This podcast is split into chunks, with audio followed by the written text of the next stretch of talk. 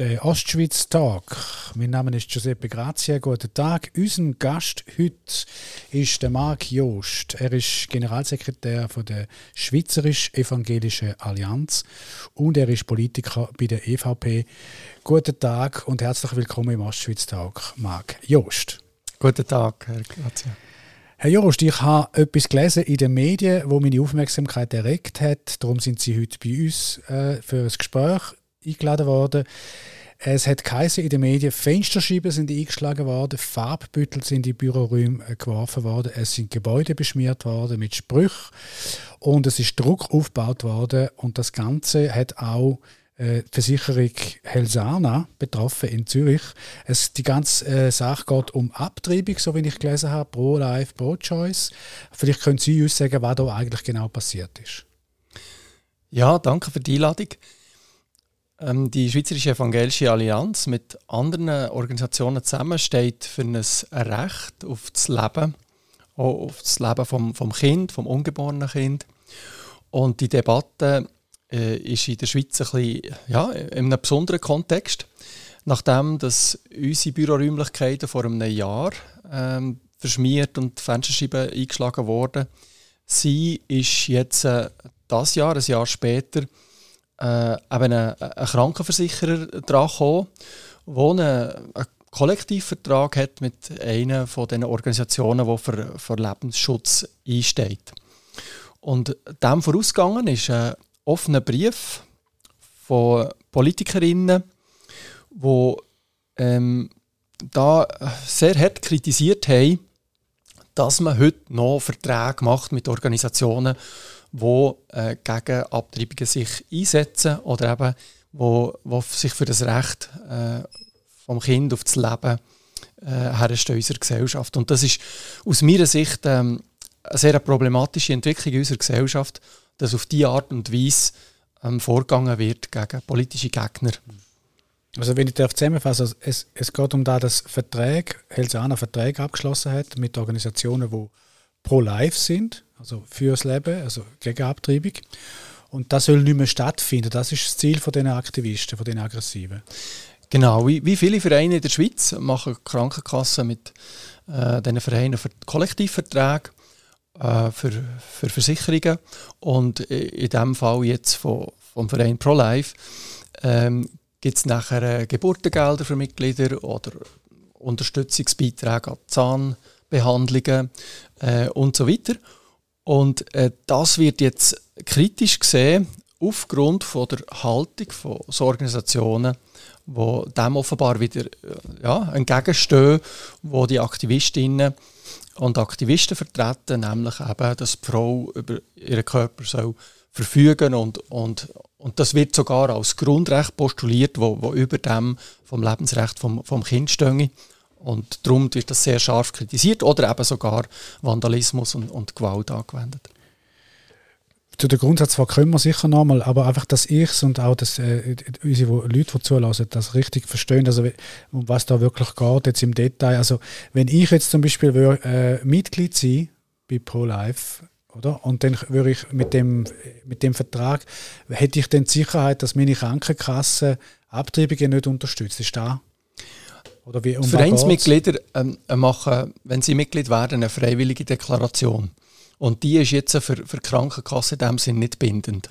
Sondern die Vereinsmitglieder sagen, ich stehe ein für einen Lebensschutz und äh, ich werde äh, dass die Möglichkeiten von, von, äh, von Abtreibung nicht in Anspruch nehmen. Und diese Vereinsmitglieder sind auch, ähm, ja, die haben gemeinsame Werte, die sind gemeinsame Gruppen, wo, wo jetzt äh, Krankenversicherer auch äh, finden, da wollen wir ein attraktives Angebot machen, wo es einen Rabatt gibt auf, auf solche ähm, Versicherungsverträge. Ja. Okay, also da geht es eigentlich um Vertragsfreiheit, oder? Wenn, wenn man äh, irgendwie etwas äh, sagen will, dass man ein Engagement hat, ich möchte Pro-Life-Engagement haben, dann darf man die Verträge nach den Aktivisten, die jetzt angreifen, nicht mehr haben. Also so einen Helsana sollte sozusagen zurücktreten und sagen, so Verträge mit so Leuten machen wir gerne nicht mehr. Äh, und das Argument, haben Sie vorher erwähnt, ist, das ist ein Menschenrecht, das da quasi beschnitten wird. Gibt es denn das, ein Menschenrecht auf Abtreibung? Aus meiner Sicht ist, ist das völlig aus der Luft gegriffen. Ähm, Vielmehr, also das, das, Recht auf Leben das ist ja das Grundrecht par excellence. Also auf dem baut ja alles andere auf. Wenn ein Mensch nicht mehr lebt, dann verliert er auch alle anderen Menschenrechte. Und was hier jetzt äh, die andere Seite eigentlich will, äh, glauben zu machen, ist, dass es ein Grundrecht gibt auf eine absolute ähm, Verfügbarkeit über, über den eigenen Körper. Also dass dem eigentlich äh, kein anderes Interesse darf übergeordnet werden. Und äh, ich finde, äh, es ist, es ist richtig, dass da eine Debatte soll stattfinden Es gibt ja ganz schwierige Situationen, wenn es um, um Schwangerschaft und nachher eben um die Frage vom Abbruch geht. Ähm, aber es ist natürlich nicht so, dass, dass, äh, dass es gibt nicht das Grundrecht auf Abtreibung in unserer Welt. Das, ist, das entspricht auch nicht dem Charakter der Menschenrechte. Gut, und bei, der einen, die eine Frage ist ja quasi Selbstbestimmung über meinen eigenen Körper. Wobei das ja ständig beschnitten wird, haben wir bei der Corona-Politik ja gesehen, dass dort ist die Selbstbestimmung nicht mehr so hoch gewesen. mein Körper hat quasi der Solidargemeinschaft gehört, wenn ich mich nicht impfen lasse, zum Beispiel. Ja. Also so einfach ist es ja auch nicht, auch nicht wenn es um Abtreibung geht. Die andere Frage wäre ja, ist das mein Körper, das Baby, oder in meinem Bauch, ist das nicht mein Körper oder ist es einfach im Körper, aber ist es mein Körper? Ist nicht ein anderer Körper? Das sind so Grundsatzfragen und wir, ich glaube, als liberaler Mensch müssen wir einfach sagen, da sind mehrere Positionen möglich. Da sind mehrere Weltanschauungen möglich und Überzeugungen. In Amerika macht man ja Beobachtung seit vielen Jahren, dass sowohl der Marsch fürs Leben als auch Organisationen, die sich fürs Leben einsetzen, fürs Ungeborene, viel mehr Öffentlichkeit haben und eine gewisse Selbstverständlichkeit auch im Auftritt. Und es wird nicht, natürlich gibt es dort auch einen Kampf zwischen Pro-Life und Pro-Choice, oder? Aber es gibt immerhin sozusagen eine Pro-Life, Pro-Choice-Balance, sage ich jetzt einmal, oder? Auch im Volk. Ich glaube, die, die, das teilt sich halt in vielen, in vielen Fragen und auch in dieser Frage äh, die Amerikaner. In Europa und auch in der Schweiz habe ich jetzt den Eindruck, ist das weniger äh, der Fall. Dort ist eigentlich das Pro-Choice-Lager extrem dominant und fast überall auf allen Kanälen. Und das Pro-Life-Lager wird eigentlich immer ein bisschen in die fundamentalistische Ecke gedruckt. Sehen Sie das auch so und wie erklären Sie sich die Differenz zwischen den USA und, und Europa? Ich mache die Beobachtung auch, dass eigentlich gar kein Raum geben wird für eine echte Debatte. Sondern dass, wie ihr sagt, wenn jetzt jemand von Pro-Life, von, von der Lebensschutzseite her äh, argumentiert oder auftritt, sofort eigentlich die Keule kommt mit dem, das, das ist äh, Fundamentalkritik und, und die Position darf man heute in dieser Zeit und Gesellschaft, der wir leben, gar nicht mehr vertreten. Das wird so äh, zum Verstehen geben. Und darum eben auch der Öffnungsbrief im Sinne von, das darf man heute gar nicht mehr, so äh, ähm, äh, einen Vertrag eingehen. Ähm, und man tut eigentlich so der politische Gegner zum, zum Schweigen bringen und nützt auch einen Trend aus, der am Laufen ist. Und äh, das äh, finde ich, ist für die Gesamtgesellschaft problematisch. Nicht nur mit dem Thema hier jetzt, was, was um Lebensrecht geht, sondern in, in verschiedenen anderen Themen, wenn man plötzlich ähm, zum Teil gar nicht mehr wagt, darüber zu reden, um so Fragen. Und dort wäre ja viel besser, äh, wenn es eben eine offene Debatte, eine offene Kultur gibt, wo, wo wirklich die Argumente müssen überzeugen und nicht irgendwelche Behauptungen und Statements, wo man nachher probiert, äh, eine Bevölkerungsgruppe oder eine Masse dahinter zu bringen, die wie nachher äh, mit, mit Boykott oder, oder Drohungen äh, vorgeht, sondern, sondern echte Debatte. Das wünschte ich mir, wo von Respekt ähm, prägt sind. Und äh, hier vielleicht auch, oder, die Initiantinnen von, von diesem offenen Brief haben sich zum Beispiel auch nie distanziert von sämtlichen äh, Verschmierereien oder, oder, oder Vandalismus und Gewalt. Und das enttäuscht mich enorm, dass, dass Politikerinnen nicht auch äh, wie für Grenzen einstehen und eigentlich sagen, das ist nicht Form, sondern, sondern zu einer Debatte einladen. Und, und das fehlt mir, das, das wünschte ich mir in diesen Situationen. Und das sollte man aus meiner Sicht in der Schweiz fördern. In anderen Ländern ist das besser möglich. Äh, zu gewissen Themen wird hier sozusagen die, die Cancel Culture kommt zum Ausdruck, wo man etwas wie ähm, tabuisiert oder einfach will, dass es verschwindet aus der öffentlichen Debatte. Wenn man es einmal konkret festmacht, oder? Also, man hat eine Weltanschauung, so wie ich es wahrnehme, und die geht so. Also, Frau hat das Recht über ihren Körper, das ist ihr Grundrecht, das ist quasi ein Menschenrecht, oder? Und ein ungeborenes Baby ist kein, ist kein Mensch, sondern ein Zellhaufen und da darf sie sich jederzeit entfernen lassen. Es ist ihre Entscheidung und kein Mann und kein System und kein Staat und kein Richter und schon gar nicht irgendeine christliche Organisation hat da etwas zu melden, oder? Das ist, das ist die Meinung. Das, es geht um Selbstbestimmung von der Frau. Und da hat sich jetzt quasi mehr oder weniger durchgesetzt, auch an der Urne mit der Fristenlösung. Und jetzt sagen sie, äh, man darf nicht mehr darüber reden, äh, ob es noch anders kann betrachtet werden, das Phänomen. Das verstehe ich richtig. Genau. Ähm, durch die Fundamentalkritik von, vom einen Ansatz gibt es eben auch nicht die Möglichkeit für eine differenzierte Debatte, weil selbst Lebensschützer würde ja nie und nimmer behaupten, es, es ist einfach einfach und klar, wie man muss entscheiden muss. Es gibt ganz schwierige Situationen. Ich denke eben an eine Situation, wo, wo, wo das Leben von Mutter und das Leben vom Kind äh, einander gegenüberstehen. Und, und, und nachher muss äh, eine Mutter, die sich um alles erwähnt, äh, ein Kind wünscht, muss entscheiden, was sie jetzt machen soll. Ähm, oder, oder eben in, in, Form von sexueller Gewalt, äh, ähm, Vergewaltigung, all die Fragen, das, das ist nicht einfach. Aber ich wünschte mir, dass ein, ein Raum entsteht, wo diese schwierigen Situationen wirklich können können diskutiert und, und, und debattiert werden. Und der Raum ist nicht mehr da. Das äh, bedauere ich enorm, weil ich denke, das kann für unsere Gesellschaft eine gefährliche Tendenz sein, wenn man gewisse Positionen nicht mehr einbringen und diskutieren und der hier ausdifferenzieren äh, in der Debatte, dann ist das eigentlich der Platz für, für, für eine Radikalisierung äh, von der Gesellschaft in die eine oder die andere Richtung. Aber ja eben der Vorwurf immer an, an, an Sie dann kommt, an Ihre Adresse, an die, also quasi Pro-Life-Front, Pro dass die radikal sind und dass sie Extremisten sind. Ja, aber, aber Sie sagen jetzt quasi, die anderen sind extrem, weil man lässt sie ja eigentlich nicht mehr reden und gewisse Argumente werden nicht mehr gehört.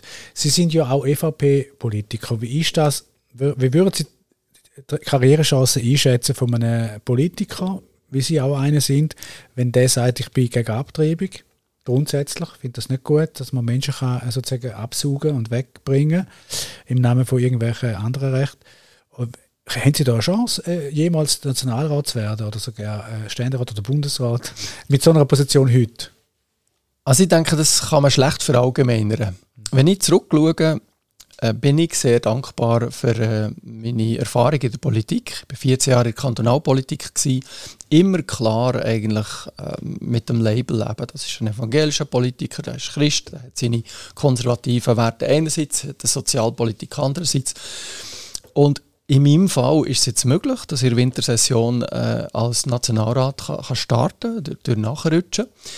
Ähm, und ich würde jetzt nicht grundsätzlich ausschließen, dass man, wenn man in einzelnen Fragen jetzt eine Minderheitsposition vertritt, wo, wo, wo vielleicht von einem, von einem Trend von, äh, wie in Ecken gedrängt werden Aber es braucht Mut. Äh, ich habe das in den letzten Monaten erfahren, in den Debatten um die ganzen Diskussionen von Ehe für alle.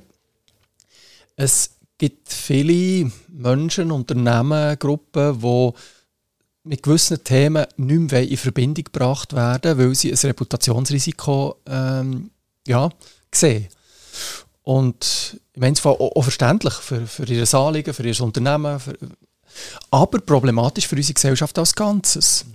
Äh, ich werde mit diesem Stellen auch die schwierigen Themen nicht rauslassen, sondern mutig ansprechen mit dem Risiko, dass das einem selber auch schaden kann. Und dem bin ich mir sehr bewusst. Bis jetzt habe ich glücklicherweise nicht unter dem gelitten, dass ich äh, irgendwie bebannt wurde. Im Gegenteil, ich habe eigentlich viel Offenheit äh, empfunden. Und das hat wahrscheinlich auch mit dem Stil und mit der Art und Weise zu tun. Und da denke ich, ist die Haltung ganz ein wichtiger Punkt, äh, wie dass man in die Debatte hineingeht. Was, geht unserer Gesellschaft verloren, wenn wir jetzt zum Thema Gender, zum Thema Abtreibung, zum Thema äh, Ehe für alle, wenn wir da äh, nicht verschiedene Weltanschauungen und Ansichten zulassen? Was geht verloren? Ähm, die Gesellschaft vergibt sich eine ausgewogene Lösung. Also eine, eine Lösung, wo, wo alle Minderheiten nicht nur angelost hat, sondern auch geschaut hat, was ist an dieser Position gewinnbringend für unsere Gesellschaft. Und eine Gesellschaft, die das Recht von einem Menschen auf, auf das Leben von einem Ungeborenen einfach auf die Seite schiebt, hat auch ein Problem im Umgang mit alten Menschen, mit, mit schwerkranken Menschen, wo, wo dort genau die gleichen Grundsatzfragen zur Debatte stehen.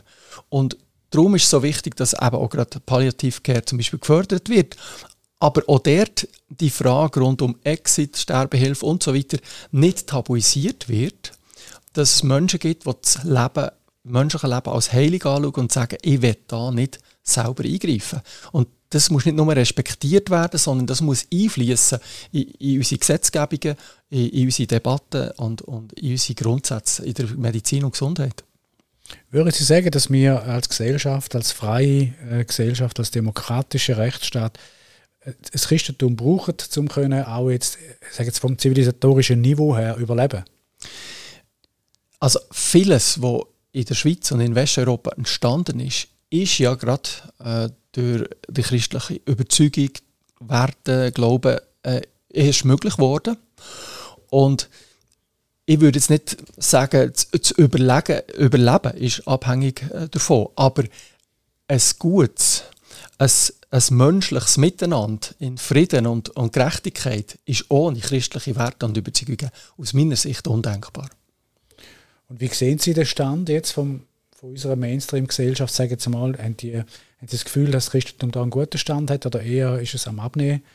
Wenn man jetzt also normal Zeitungen anschaut und das Internet anschaut, hat man das Gefühl, das ist gerne immer groß präsent und das ist eigentlich am Verdunsten, oder? Ich würde es noch weiter fassen. Religion insgesamt hat einen schwierigen Stand in unserer Gesellschaft. Und der christliche Glaube als eine davon, wo unser Land stark geprägt hat, wird ähm, kritisch angeschaut. Das sieht man einerseits bei den Zahlen. Gleichzeitig gerade durch Migration in die Schweiz kommen auch sehr viele äh, Christen äh, aus verschiedensten Konfessionen in die Schweiz. Und das ist auch wieder eine Chance aus meiner Sicht, ähm, dass Religion, aber auch Glauben und christlicher Glauben als äh, ein Wert angeschaut mit der Spiritual Spiritualität zusammen, wo unsere, unserem Zusammenleben einfach wieder gut tut. Und darum freue ich mich, dass für, für all die Menschen, die, die das Christsein, der christliche Glauben wieder neu erklären, einer, einer neuen Generation zugänglich machen. Und da haben wir sicher auch selbstkritisch zu schauen, was, was haben wir vielleicht falsch gemacht in Kommunikation, im Auftreten äh, als Christen. Und da vielleicht einfach kurz auch bei den Lebensschutzorganisationen, da sind halt auch Fehler passiert. Ähm, Was für Fehler zum Beispiel? In, in, einem, in einem aggressiven und vehementen Auftreten, ich denke jetzt auch halt äh, in den USA, wo der Sache überhaupt nicht dienlich ist. Oder in einem unglaubwürdigen Auftreten, wo man einerseits zwar gegen Abtreibung und für Lebensschutz eintritt, aber andererseits die soziale Verantwortung für eine Gesamtgesellschaft, für die Ärmsten, für die am Rand stehenden Leute überhaupt nicht wahrnimmt. Und das stimmt für mich überhaupt nicht zusammen. Wenn jemand pro-life ist, dann betrifft das immer das ganze Leben und der ganze Mensch aus meiner Sicht. Und da haben wir noch viel zu lernen, dass pro-life nicht einfach bei der Geburt und, und am Ende des Lebens ein Thema ist, sondern insgesamt. Ja, würden Sie nicht auch sagen, dass das Gespräch über das männliche Verhalten nötig wird, äh, wenn es um, um die Frage geht? Weil man kann ja, mein Eindruck ist ja, bei dieser ganzen Debatte spielt der Mann und das, das Verhalten vom Mann überhaupt gar keine Rolle. Wo doch eigentlich da sehr problematisch ist, wenn man sich auch den Steg von der Frauenbewegung anschaut, genau, dann sieht man ja äh, zu Recht, wie sie entstanden ist und warum sie äh, nötig ist und immer noch nötig ist, weil ja so viele Frauen unter schlechten Männern gelitten haben, die sie im Stich gelassen haben. Nicht nur, wo sie schwanger sind, sondern überhaupt ökonomisch im Stich gelassen haben. Die Arbeitgeber haben, haben, haben, haben Frauen äh, sagen, abgewürdigt. Lang haben sie auch nicht die gleichen Rechte gehabt. Also das war ein Kampf gewesen äh, um mit dem Mann sozusagen können, die gleichen Rechte zu bekommen. Und jetzt äh, ist das wie vergessen gegangen. Jetzt geht es um den Körper von der Frau und die Frau muss sozusagen arbeiten, die Frau muss Karriere machen, die Frau muss über alles selber bestimmen können. Das ist ja gut und recht. Aber der Mann und sein Verhalten müsste doch immer noch, äh, auch noch angeschaut werden, weil das Zusammenspiel von Mann und Frau ist ja entscheidend, auch für eine gesunde Gesellschaft, oder? Äh, ich frage mich manchmal, wieso der Mann eigentlich da gar keine Rolle spielt bei dieser Debatte. Und was ist ein guter Mann? Was ist ein, ein, ein Mann, der eine Frau stützt und, und fördert, statt sie abdruckt und so weiter? Oder? Also ich, gerade wenn ich mit der jüngeren Generation von, von Männern rede, merke ich, dass das ein grosses Bedürfnis ist, auch sich einzubringen und, und das zu reflektieren.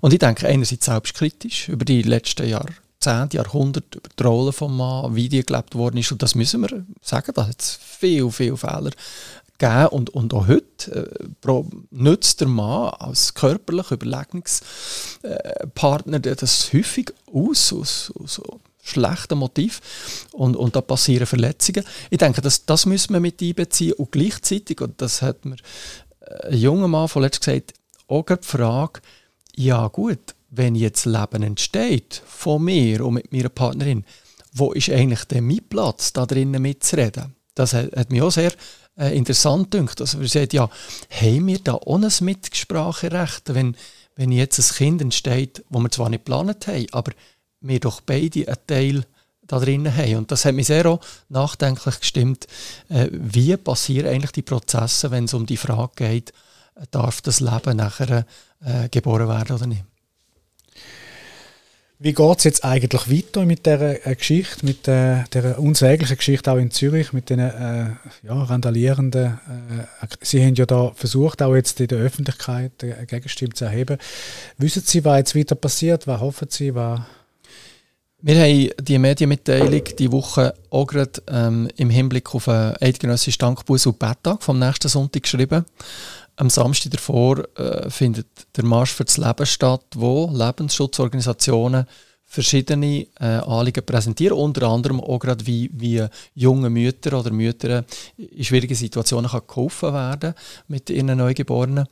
Und unser Wunsch und unser Aufruf ist, dass eben auch gerade Leute, die jetzt die Bewegung kritisch sehen, äh, das auf eine Art und Weise kritisieren oder reflektieren, wo, wo respektvoll und friedlich ist und, und nicht zu, zu Vandalismus und Gewalt äh, greifen.